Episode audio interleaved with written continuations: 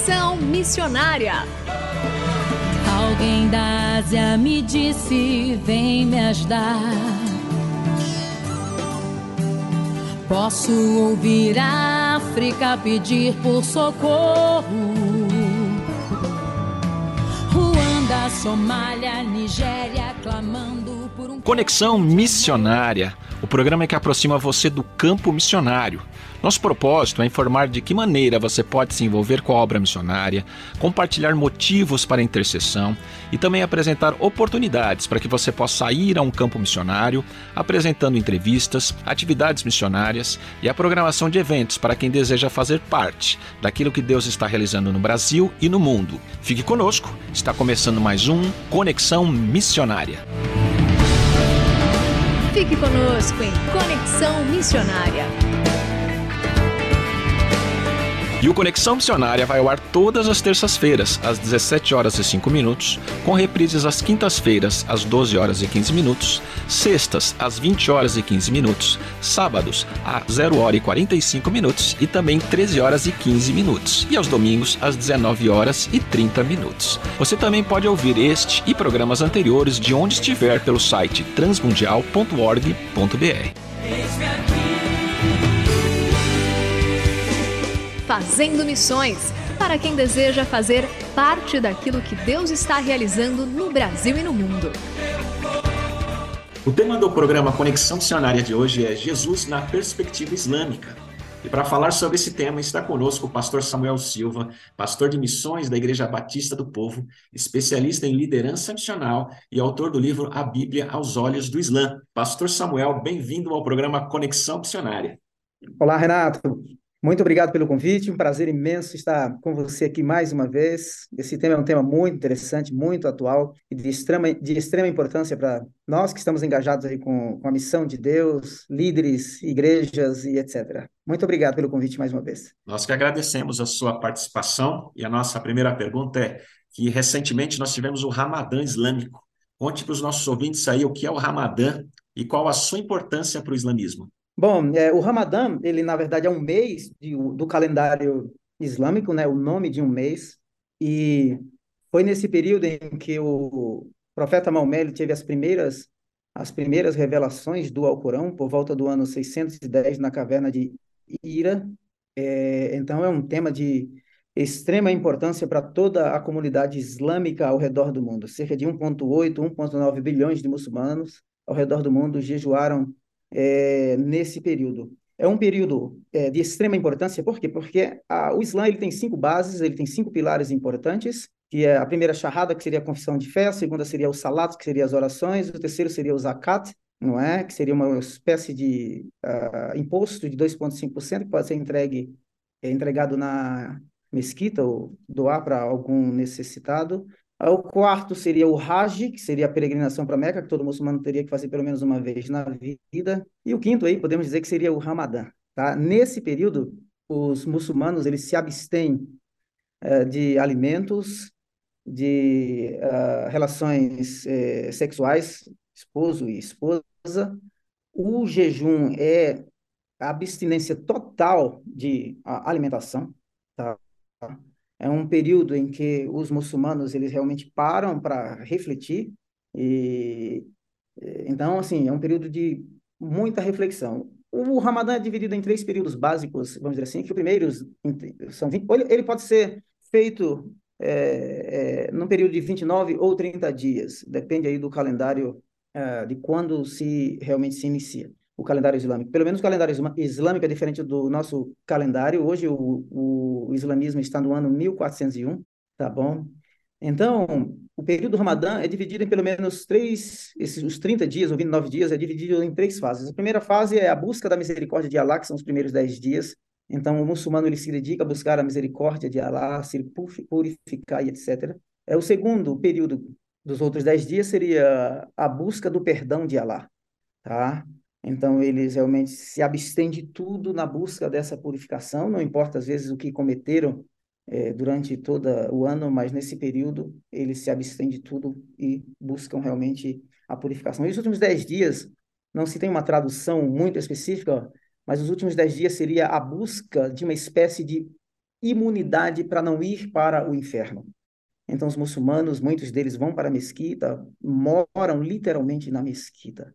Então, é um período de extrema dedicação ao redor de todo o mundo é, muçulmano. Eles realmente se abstêm de tudo e tentam buscar Allah e se purificar para que possa entrar ou entrar no paraíso ou herdar a vida eterna.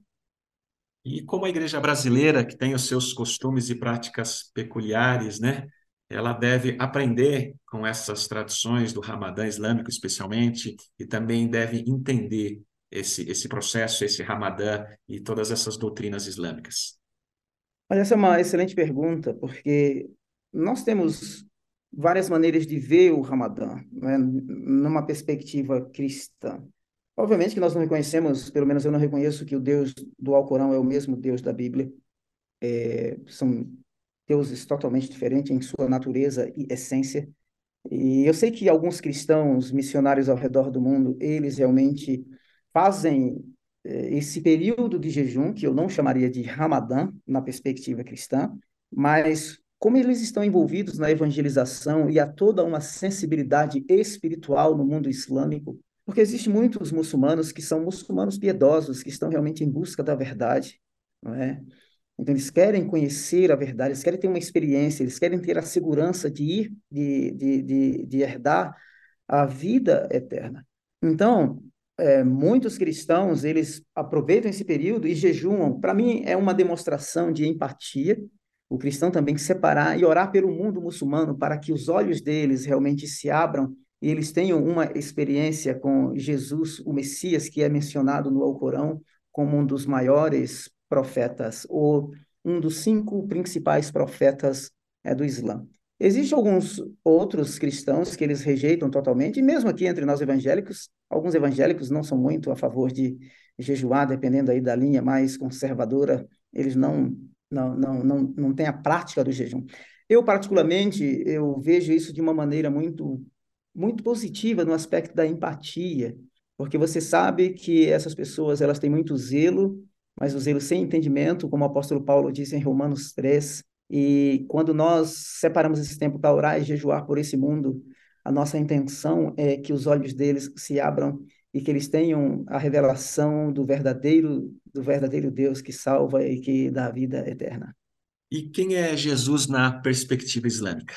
Poxa, essa é uma, essa é uma pergunta interessantíssima. É, essa talvez seja. É, bom, do ponto de vista teológico, mesmo cristão, você estudar a teologia, a, a cristologia, né, a teologia sobre Jesus, é muito interessante. Bom, é, Jesus, na perspectiva islâmica, ele é um profeta, tá? Só que um profeta, embora o, o, o próprio Maomé disse que não existia nenhum profeta é, diante de Alá que fosse maior né, do que ele mesmo e Jesus, o filho de Maria.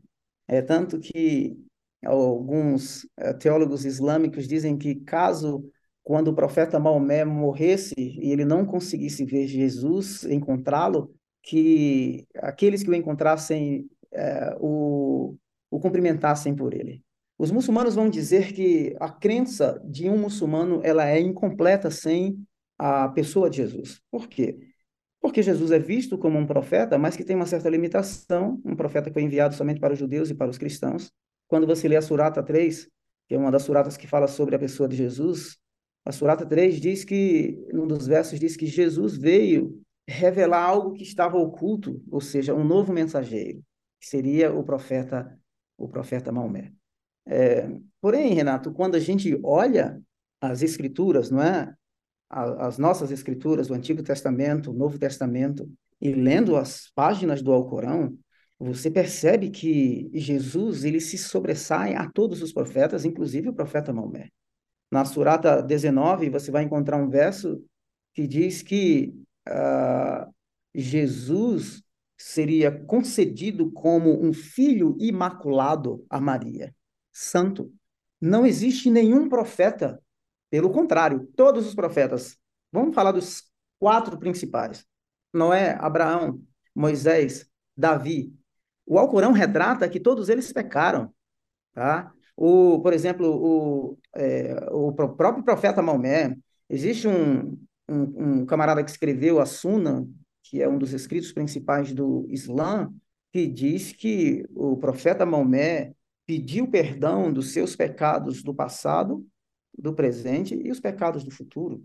Então, o próprio profeta Maomé é descrito também no Alcorão como alguém que cometeu pecado. E ele mesmo disse assim: olha, aqui, é, que todo ser, quando nasce, o profeta Mohammed disse isso, todo ser, quando nasce, ele é tocado do lado direito e do lado esquerdo pelo diabo.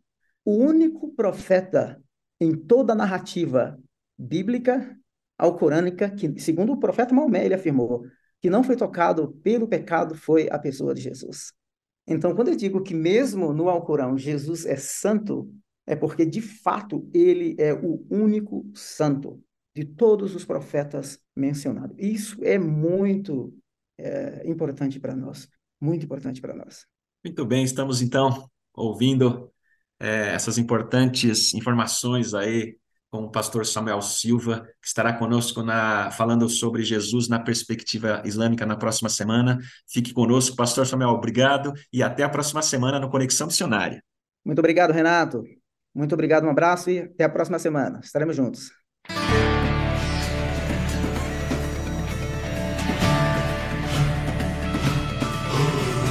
Estamos encerrando mais um programa Conexão Missionária. Eu, Renato Kroger, apresentei, com trabalhos técnicos a cargo de Tiago Lisa, Lilian Claro e Pedro Campos, e vinhetas gravadas gentilmente por Renata Burjato. A você que esteve conosco até agora, o nosso muito obrigado. Que Deus te abençoe e até o próximo Conexão Missionária.